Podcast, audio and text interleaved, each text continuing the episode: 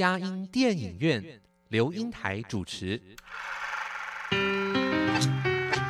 一部好电影是综合艺术的精彩呈现，悲欢离合的生命故事，喜怒哀乐的戏剧情节，环环相扣的影音画面，丝丝入扣的音乐搭配。透过专家对电影的赏析，让我们与自己的心灵对话。看电影，谈人生，欢迎您收听由资深电影导读老师刘英台主持的佳音电影院。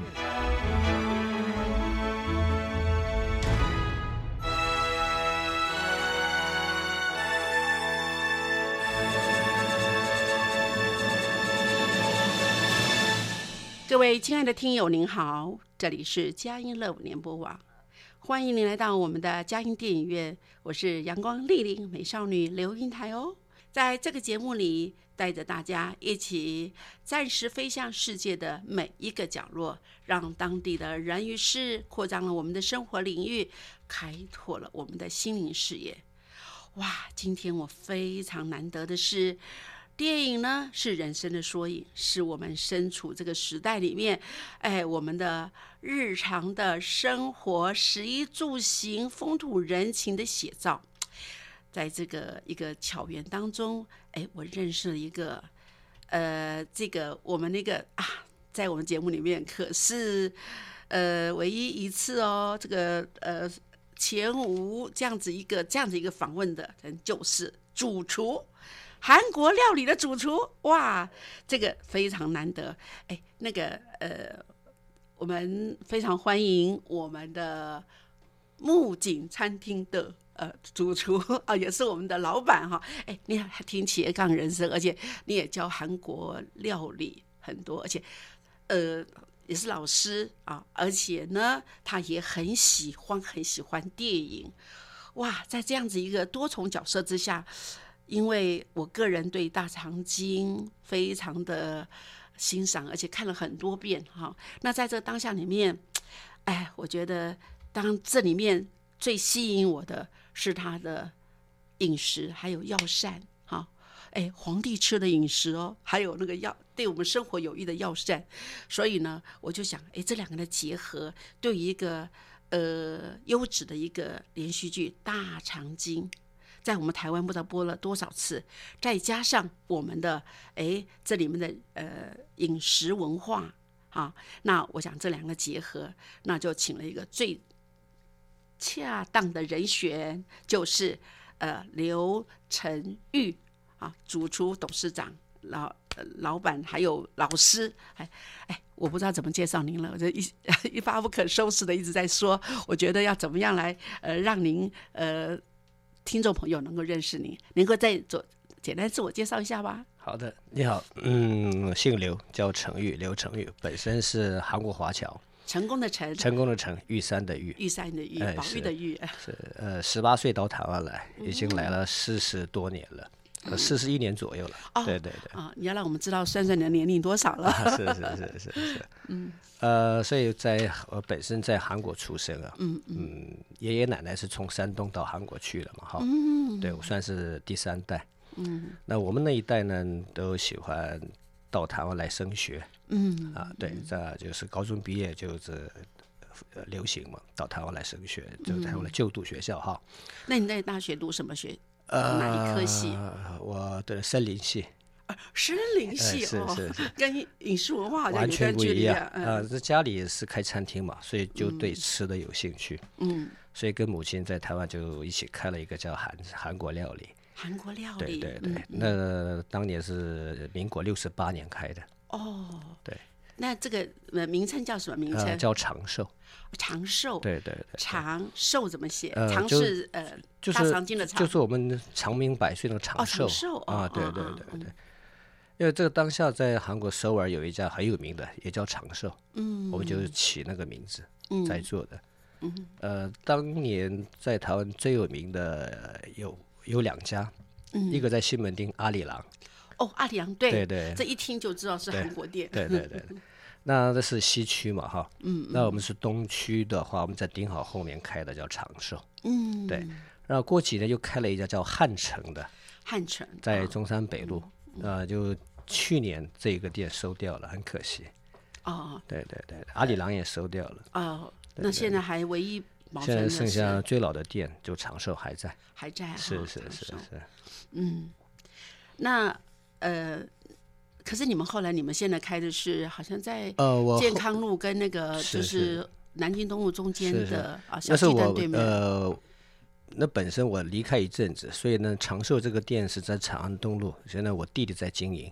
哦，然后回来以后呢，我又取了一个新的名字名称，叫木槿，在这个啊木槿对对，木槿也是是以韩国料理为主了哎。也是以韩国料理为主。嗯嗯嗯，呃，当然我们节目就是呃讲电影嘛，是的那可是我觉得电影的文化，尤其是大长今，他们好像是为了庆祝他们那个韩国的电视公司吧四十年的纪念，是特别拍这个电影啊。是他们本身企划好的。对对对那在这里面，我想我们还是先从呃这里面他可以谈的很多是啊，就是。呃，尤其您又喜欢呃电影啊、连续剧各方面哈，我觉得那个结合，再加上哎，我说今天我们重点呃这两个都要含包含在内哈。是是，哎，因为有时候我们看那个呃，就是韩国的电影，有些古装剧哈，我们就发觉它跟我们呃，我们大陆的这个在一些这个一些我们历代的朝代一些汉呃汉唐盛世，还有各方面，好像都有些有一些关联哈，好像还是我们的附属地的感觉。呃，这个韩国这个国家哈，跟中国是连在一起的。息息相关的对。，然后呢，以前是属于中国的附属国，也是属于藩邦，哦，啊藩邦对啊，所以它的传统文化跟中国是一模一样。嗯，啊、甚至于我还可以说，韩国比中国还中国。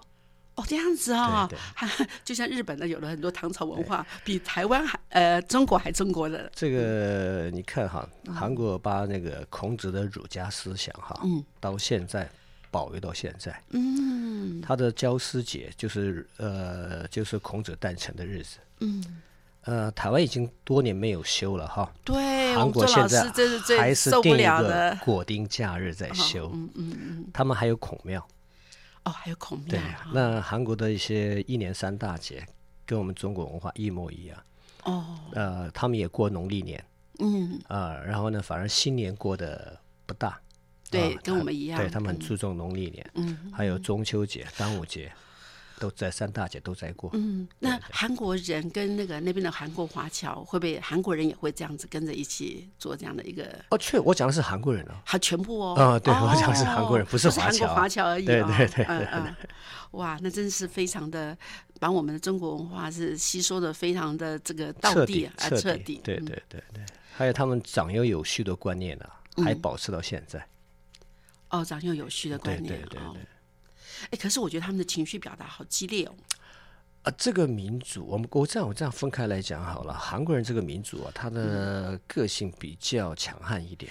哦，强悍。对对对，呃，这是一个大环境逼的。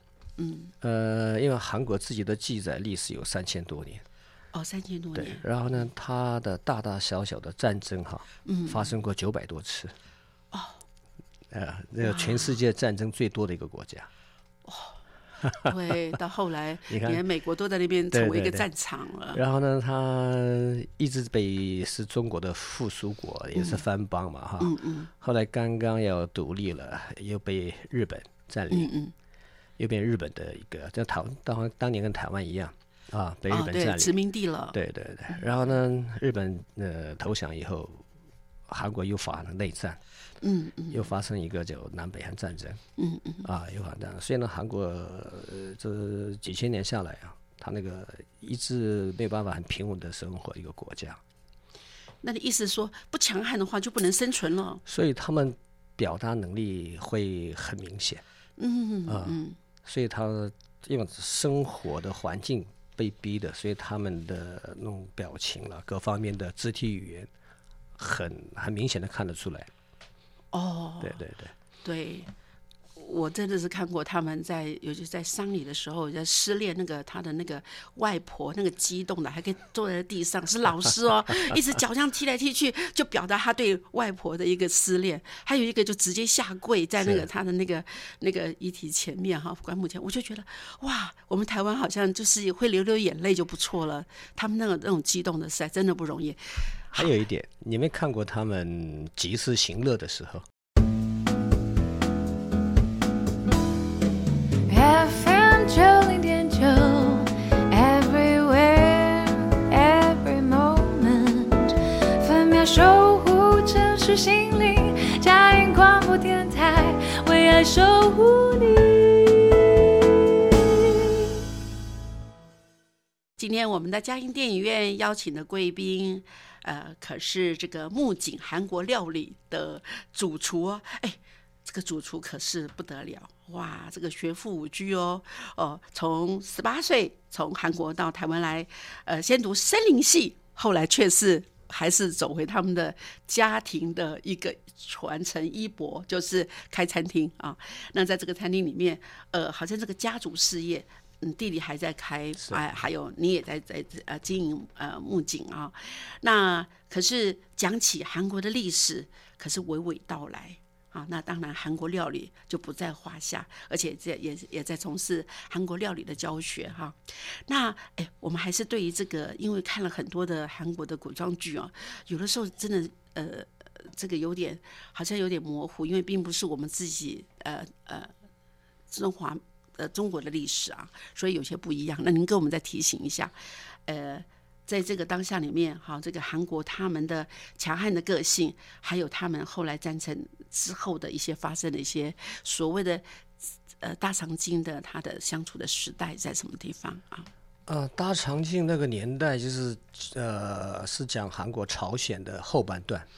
韩国有分什么高丽啊、新罗啊、百济哈，嗯，那就好像中国的唐尧虞舜啊这样下来哈，最后是明朝完了是清朝嘛，嗯嗯，那韩国是最后一个朝代是叫朝鲜，哦，啊，所以朝鲜这个年代他已经经历过中国的明朝跟清朝，嗯，啊，所以大长今讲讲的是朝鲜后半段，就是清朝那个年代，啊，讲那个年代的故事，哦，就是。应该是为时不远的时间啊，但是在这里面好像有的时候还会说你是高句丽人呐，你是百济人，你是新罗人呐，是是是是。好像虽然那个那个所谓的三国时期的时代过去了，可是那里的人好像还是还是有分成那个，而且这些这些人好像彼此互相有些好像芥蒂耶，你是我跟你不同。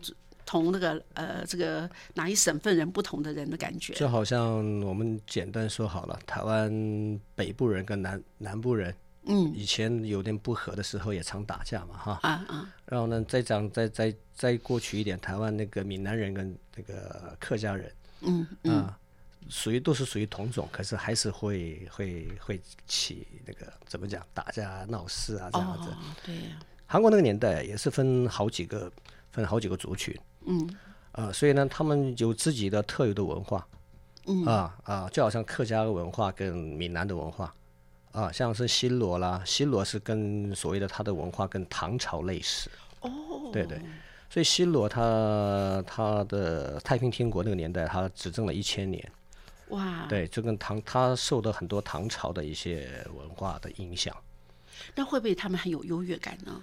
呃，西罗的人就很自傲。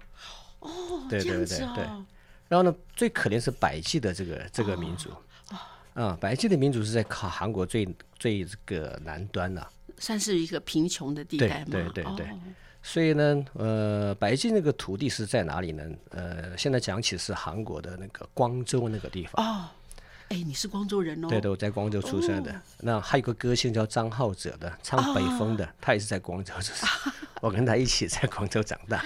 对对，所以反而更是在越是在这个呃贫穷的地方，越是要努力去向上，反而是出人头地。百济这个民族被新罗打到南部底以后呢，局部的人跑到日本去了。哦，所以那么看服装的话，百济的服装跟日本的服装很像。啊，他的用的武器也很像，啊，可以到韩国的历史博物馆去看一下百济的服装哈。他留的发型啊，还有垫肩啊，那些武器啊，几乎像到百分之九十以上。也就是说，百济人有人到了日本，可是他们对。也带一些文化就进来回来的影响了百济的这当地的一些是是。呃风土人情啊、服装、是食衣住行。所以，那么看历史的话，这个日本人第一个侵略的国家哈是韩国、朝鲜，对第二是中国。对，对对对对对，因为他觉得这是自己的国家，把它抢回来。嗯。对对对对，可是，在高句丽这个这个地方，好像我们在看那个地图的时候，有时候他有，他也曾经占过很大的一块的土啊地。，他占到中国的东北那一带呢，吉林那一带哈，嗯，呃，都已经打到呃，快打到山东去了。哦，对他占领过很大的一个面积。对，呃，听说在东北那边还有个石碑啊，嗯，啊、当年高句丽刻的石碑，就是所谓的他的领域这样子，那个石碑还在那个地方。嗯，可是重点是当年那不叫韩国，那都是属于中国的版图。哦。你知道有一个历史叫薛营归东京，哦，有有有，薛仁贵，他打的就是韩国，他打的就是朝鲜。对对对对对对对。可是当年不叫韩国，不叫朝鲜，当年叫高句丽、高丽这样子。哦，对对对对对，因原原来为是新罗那个年代是跟唐朝是最相合的年代。嗯嗯嗯。哎，对对。哦哦，新罗的那个时候哈在那一千年，所以好像很多人说哦，哎呀，那个呃，中国的那呃使节过来了，这边就要赶快去这个这个呃招待他们啊，是给他们礼遇哈，对对生怕的是疏漏一下他们的之中的关系。所以还有一个就是中国的皇帝是穿的黄马褂嘛，哈。嗯韩国的皇帝呢，韩国不能叫皇帝，韩国只能叫国王。哦，国王对对，因为这个国王也是也是中国颁他的。嗯啊，然后呢，他只能穿红的跟绿的，哦或是蓝的。哦哦对对对，不能不能穿黄马褂。哦，这样，子，只能他那个国王的边边呢印的龙哈，嗯嗯，呃，中国的哪一个皇帝呃觉得哎颁这个这个韩国这个国王还不错，嗯，就给他就是肩膀两片瘦的那个龙边的金色的，嗯他可以把它贴在上面去。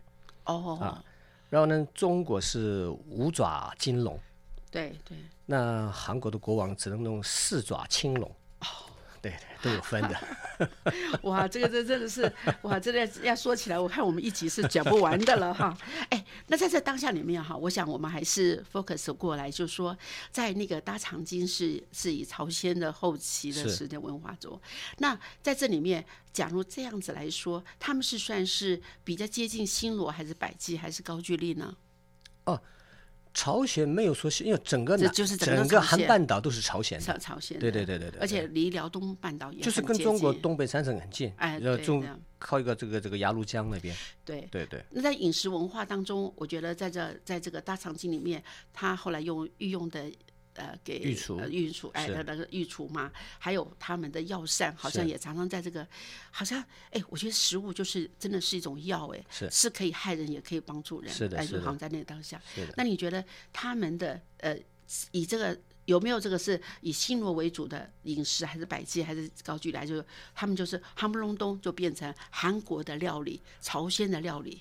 呃，韩国这个国家是这样子了，把中国所有的北方的一些吃法哈，嗯，它引到韩国去以后呢，变成韩国特有的做法，嗯，啊、是这样子呃改编过来的。哦，我举例说好了，中国以前也是用缸来腌制一些咸菜这些东西嘛，对对对对对，可是韩国是也是用缸，嗯可是它埋在地下，嗯嗯，埋在地下以后呢，它是不做咸菜，它是用大白菜做现在现在很流行的泡菜。对对对，其实跟中国的原理是一样，因为中国的北方啊，到了冬天呢、种不出任何一个菜出来，那它就是用韩式的做法，嗯，埋在缸里面可以吃一年。哦，所以即便就是这个泡菜是韩国最有名的，但它的呃来由还是从中中国北方因为天气寒冷，对对所以呃因应当地的这样的一个时令啊，是这样一个气候才做是是，做出来韩国对对对泡菜。对是的。哎，而且韩国泡菜好像，呃，要结婚的那个呃，这个妻子们不做韩国这个泡菜的话，好像结不了婚的感觉。这是讲韩国二十年前的事情，哦，现在不会了。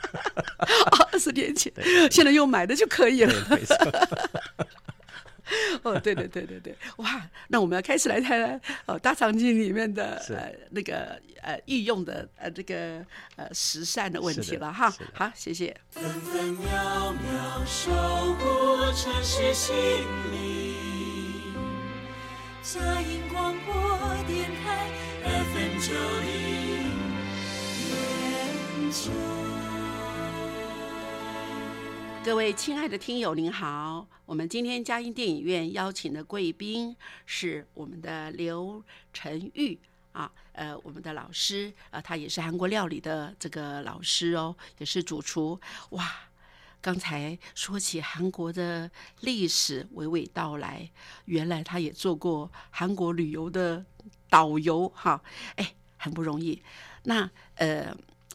呃，这个刘老师，我想请教您哈，就是说，呃，在我们这个大长今，他们是特别的，就是用心在做他们的电视公司四十周年的一个纪念啊，所以拍这个电影。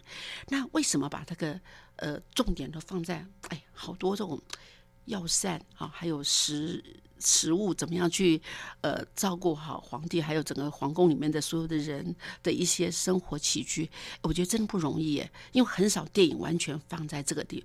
呃，这样当然里面的一些勾心斗角是也有的，可是更重要的是，哎，我我觉得学到好多东西哦。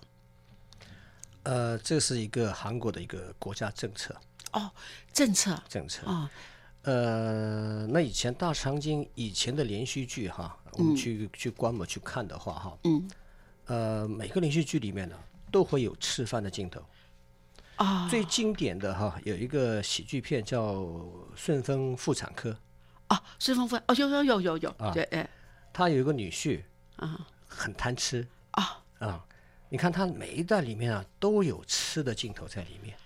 哦，这政策是什么政策呢？嗯。韩国国家政府哈，他下了一个命令，什么命令呢？你拍连续剧，你拍电影没有关系，你只要请到过期的老演员两到三，哇，也是保障那些人有些工作机还有会哈。呢，，你再把韩国的传统文化带进去，啊，举例说了讲认有序的文化，哦，张有序，哇，还有呢韩国吃的文化，啊，家庭和睦的文化，这样呢政府会补贴，哦，这样子哈，又会有辅导金对，了有，辅导金。哦，然后这个有像有正面的效应，嗯。啊，为什么有正面效应呢？第一个，它你拍厨房的镜头的时候呢，韩国的电视品全部会拍出来，家电用品全部会再上镜头进去，哇。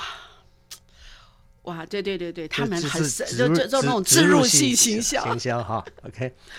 还有韩国人一直想把韩国吃的文化带到全世界，嗯，那现在在全世界可以最流行的吃的文化就是中华料理了。说实话，对哈对对对对对每个国家都有。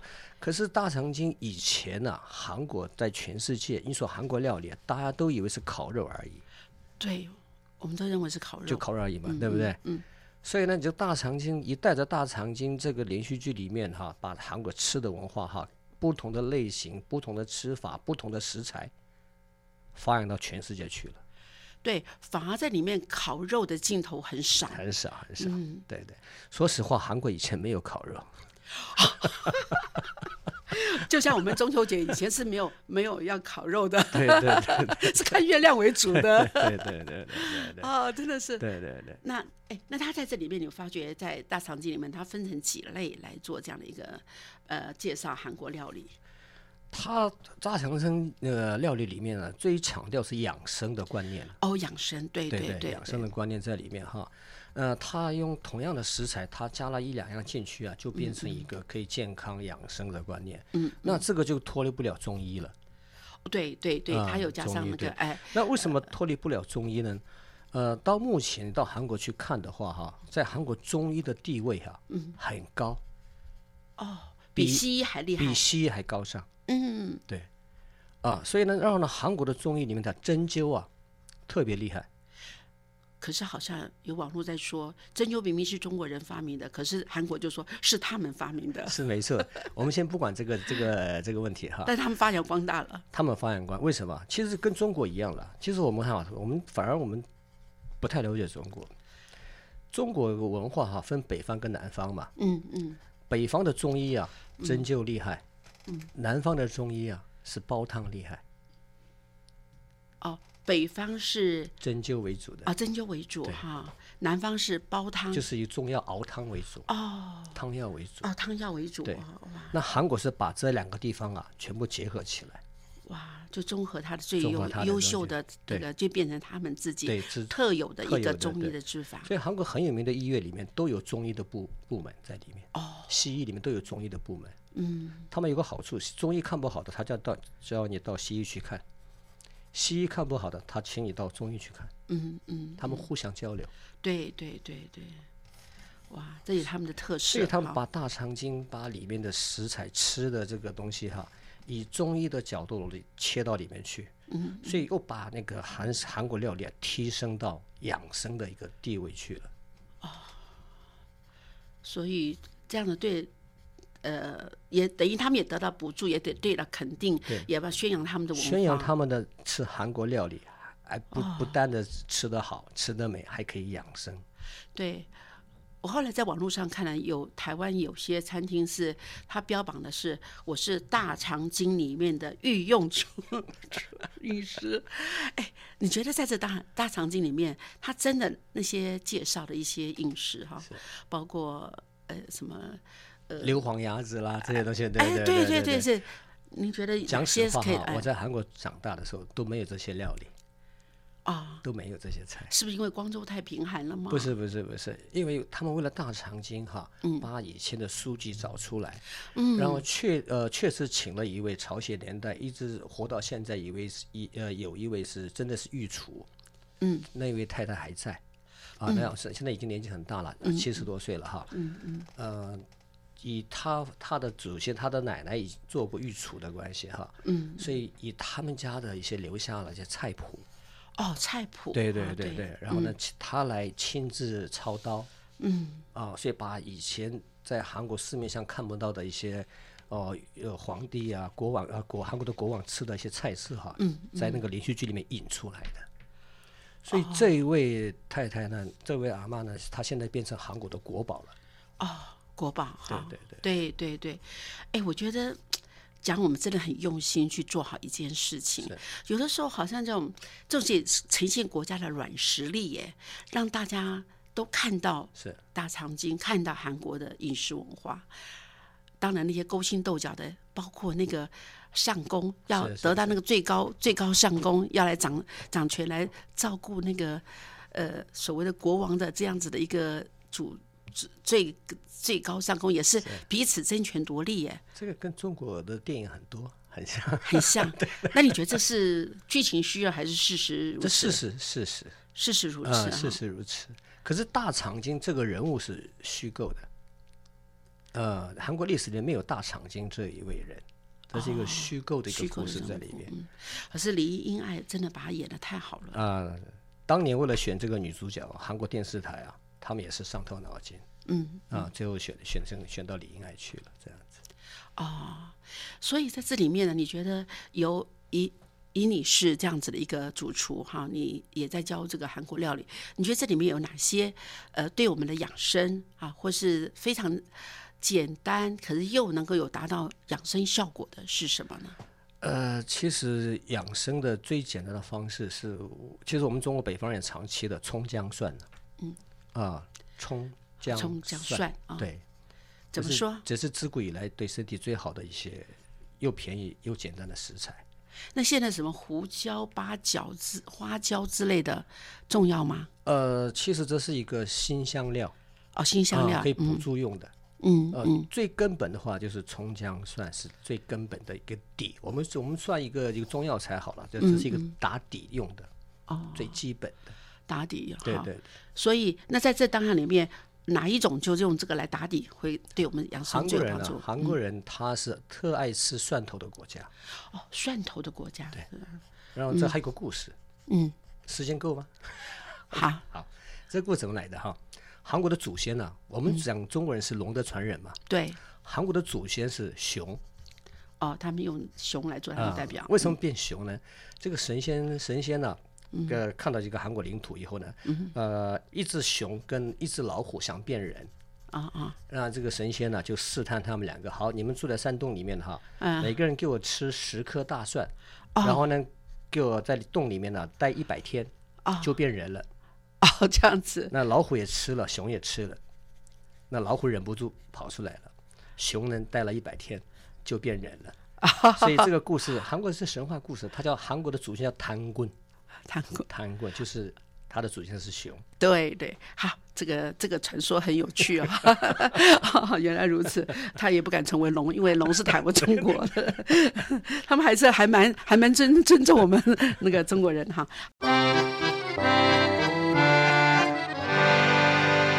这里有星星、盼望和爱，分享喜乐、祝福、平安，分秒守城市心灵。FM 九零点九，佳音广播电台。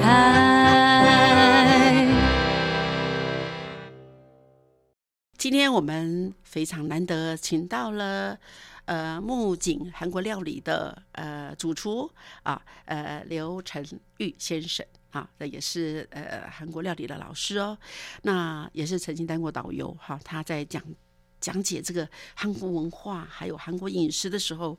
啊，可是欲罢不能的感觉啊！我们真的觉得时间太少了。好，那我想这里面哈，那个刘老师，请问，就是说，在这样子一个大场景里面，呃，他在宣导一些他们的饮食文化。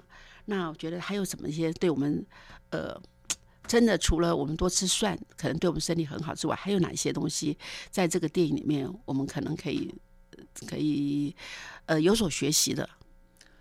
好，我们看大长今连续剧里面有一段哈，中国清朝派了一个特使到这个朝鲜去，嗯然后呢，他吃东西不舒服，然后呢很挑剔，然后那、嗯那个剧情是大长今伺候他的时候呢，给他很难吃的东西，他很不高兴。哦。后来大清大长今就命令他吃我吃这个吃三天，保证你的呃治病会把你治好。哦，所以虽然不好吃，但是是有益健康的。对，然后呢，给他很清淡的一些东西给他吃。嗯所以他因为他平时大鱼大肉，但是肠胃休息了三天以后呢，嗯过了三天了，确实他身体也好起来，气色也好起来了。嗯这代表就是我们现代人啊，就是太吃太多油腻的东西。嗯所以呢，你看我们对比现在到韩国人到到韩国去看哈，嗯，他们身高啊都是在东南亚最高的一个身高，嗯真有如此吗？对是因为饮食所造成的。改变，改变他们的身高。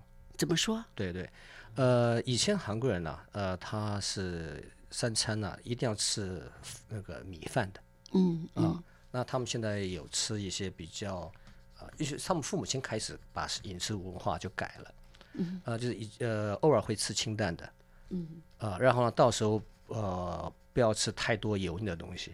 那泡菜是不是也也是属于算是清淡的吗？泡菜在为什么韩国泡菜会那么有名？它是一个发酵的东西，里面有很多乳酸菌的。哦。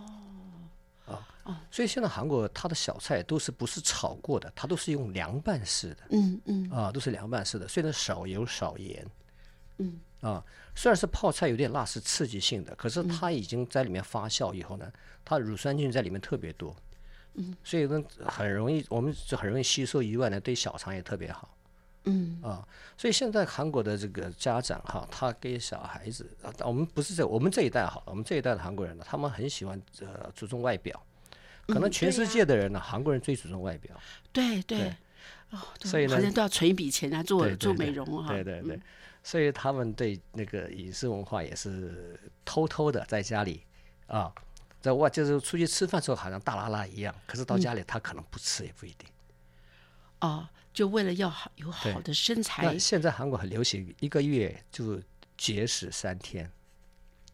哦，一个月节食三天天对让大肠休息一下。对对是连续性的三天连？续连续性的三天，这已经很多年了，很多年了，在韩国流行。哎，可是我们好像没有在，这好像成为他们秘密耶，我们很少有知道这个事情。因情。为韩国韩国这些所谓所谓的这个小姐哈，嗯，她为了外表形象，嗯。她在家里啊偷的运动，偷偷的运动。哦，啊，对对对，然后呢，偷偷的吃一些这个清淡的东西，嗯，对对对，他还不敢让人家这个对对对告诉大家，可是哎，可是我就是要出来以后，哎，他们哎这样子太重视外表，这样对于有些人真的天生不怎么样的人，还真是有点很大的压力耶。呃，其实压力不大，现在韩国整形很厉害。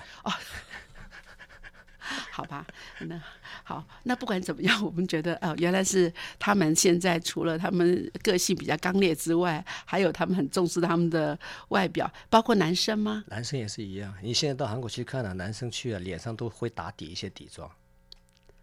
哦，那他们的化妆真的是，对包括呃讲到吃的养生哈，我再强调一点，呃，看全世界烤肉啊，像西餐也好，像那个日式烧烤也好，蒙古烤肉也好，韩国烤肉也好，韩国人吃烤肉跟别的国家不一样，它里面用生菜包蒜头包辣椒，嗯嗯，再包味增酱，嗯，这个都是给你做平衡的作用。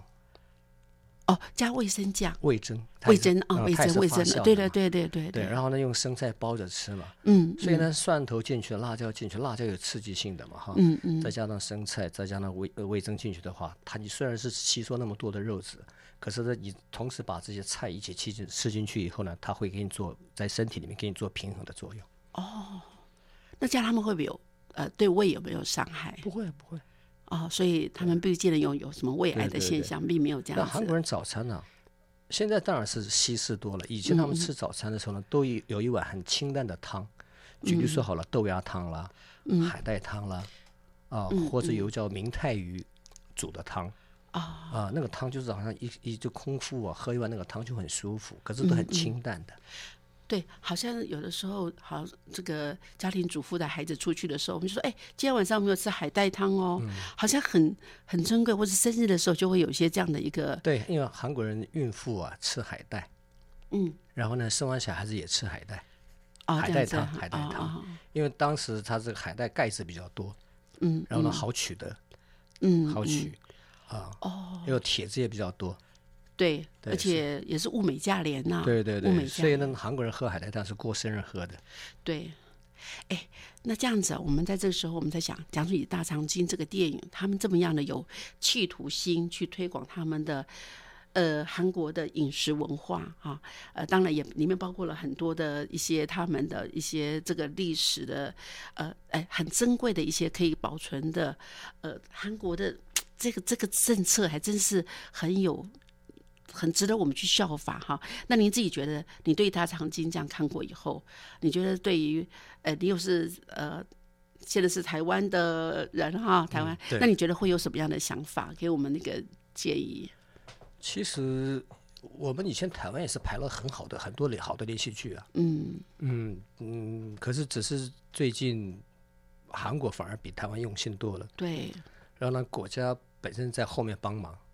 嗯。啊，所以呢，他们就推动力量比较大。嗯然后呢，这个韩国一个政策是，你要把自己文化先交国外了解的话，他们政策是先把吃的带去，对，把吃的先带去。嗯嗯嗯，让吃的太普遍了，只是好吃而已嘛，大家都不会觉得很了不起。对对对，可是，在外家里面可以养生，对对，大家觉得啊现在。把这些话题切进去的话呢，他可以，他可以，就是别的国家看了以后呢，这个会关心度会比较强，嗯，很快就会会了解到韩国的文化。对所以呢，有一句话嘛，所以要把男人抓住，先把胃给他抓住嘛。对对，所以可能也是因这个话而做的这个这个这这一部的连续剧吧，我猜想是这样子。哦他也真的发挥了一个很大的功效，他真的发挥了很大的功效。嗯，对对。可是像现在好像韩国人他们很爱，有时候我们在说吃炸鸡，我们就发觉哇，这这个东西怎么会变成那么大家那个这个趋之若鹜的一个这个韩国的饮食？这个炸鸡的文化哈，我我最了解了。呃，韩国当年很喜欢喝，韩国人喜欢喝酒嘛，嗯嗯，所以呢，他很流行喝啤酒，嗯，然后最好取得的食材就是鸡，炸鸡。哦，我是讲四十年前开始，哦，这样子 啊，而且听说还有炸鸡大学啊。韩，国有炸鸡大学，哦，这样子是太连美国都到韩国来学。哦，就这样子哈，对对对对对对，好，哎，我想真的是觉得好时间不够用的感觉哈，但是呃，今天很难得呃，能够请到这个呃木槿这个韩国料理的呃这个主厨到我们的当中来介绍一下，从大长今谈韩国的这个饮食文化，而且呢，而且他们是有国家政策的支持。对不对？让这样子一个推广，而且好像不只是在本地，在外地，世界各地，哇，大家都觉得对大长今的，因为它的剧情也蛮吸引人的。可是。里面暗藏了自入式行销，对对，对我们真的是一个很好学习的机会，而且这里面有很多的养生饮食啊。那呃，有机会我们还是真的还是还要再可以请我们的呃刘主厨到我们当中来，呃，因为我觉得韩国东西我们现在成我们台湾很多的，不管是在连续剧，在很多的饮食都是成为主流哈。真的是谢谢你能够到我们的节目来哦。好，怎么最后一句跟我们听众朋友想说什么？啊，谢谢，呃我也很荣幸到这个节目来谈一些韩国的一些 文化或吃的。下次有机会的话，我邀请我来的话，我还是义不容辞再过来分享一些韩国的故事。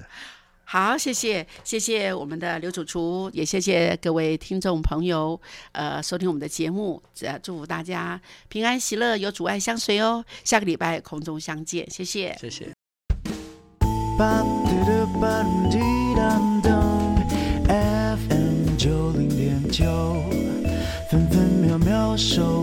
城市心灵。FM 九零点九，哦，Sharing Blessing，加油。